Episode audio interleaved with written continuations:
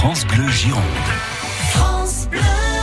La sélection des libraires des librairies de Nouvelle-Aquitaine nous amène ce matin à la machine à lire à Bordeaux. Bonjour Hélène de Lignery.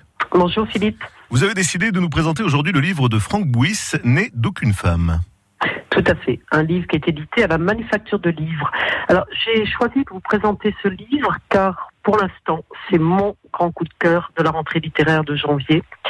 Euh, Franck Bouis, c'est un auteur qui est corésien, je crois, qui vit à Limoges, enfin qui est pas très loin de chez nous en plus, qui a reçu une dizaine de prix littéraires, euh, qui s'est fait connaître pour un livre qui s'appelait Blaise, entre autres. C'est un, un, auteur qui a une plume absolument inouïe. C'est pour ça que j'ai voulu parler de ce livre. J'ai un petit peu hésité parce que le sujet est un peu rude. Euh, ça se passe dans les Landes, certainement au siècle dernier. Euh, un paysan désargenté a trois filles et euh, il va en vendre une à un notable, il va l'échanger hein, pour avoir un peu d'argent, euh, ce qui va évidemment causer des tas de, de problèmes, vous vous en doutez, dans sa vie, puisqu'il n'a prévenu personne. Et cette petite Rose, qui a 14 ans, va se retrouver aux mains dans tous les sens du terme de ce notable dans un grand château. Et c'est assez rude parce que ça, elle n'est ménagée par personne. Il y a la maman du notable, il y a le notable, il y a elle-même. Et il va y avoir plusieurs personnages qui vont interférer dans ce livre. Il va y avoir Edmond.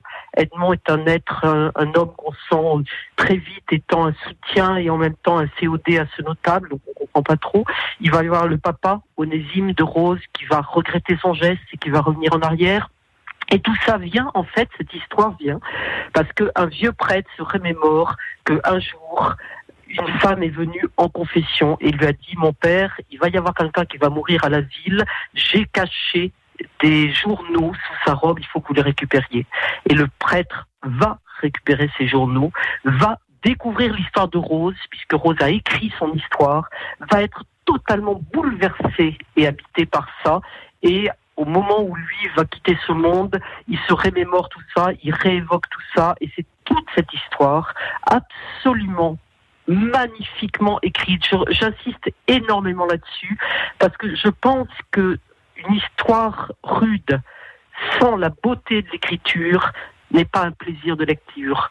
Une histoire rude, parce que la vie est parfois un peu rude, par une écriture, d'une beauté, d'une sensibilité, d'une intelligence, d'une finesse, fait qu'elle est totalement lisible, totalement lisible avec un immense bonheur, malgré le côté un peu hard, ardu euh, de l'histoire.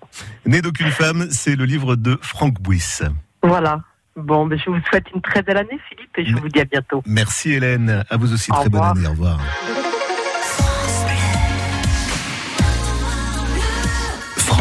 Gironde. France.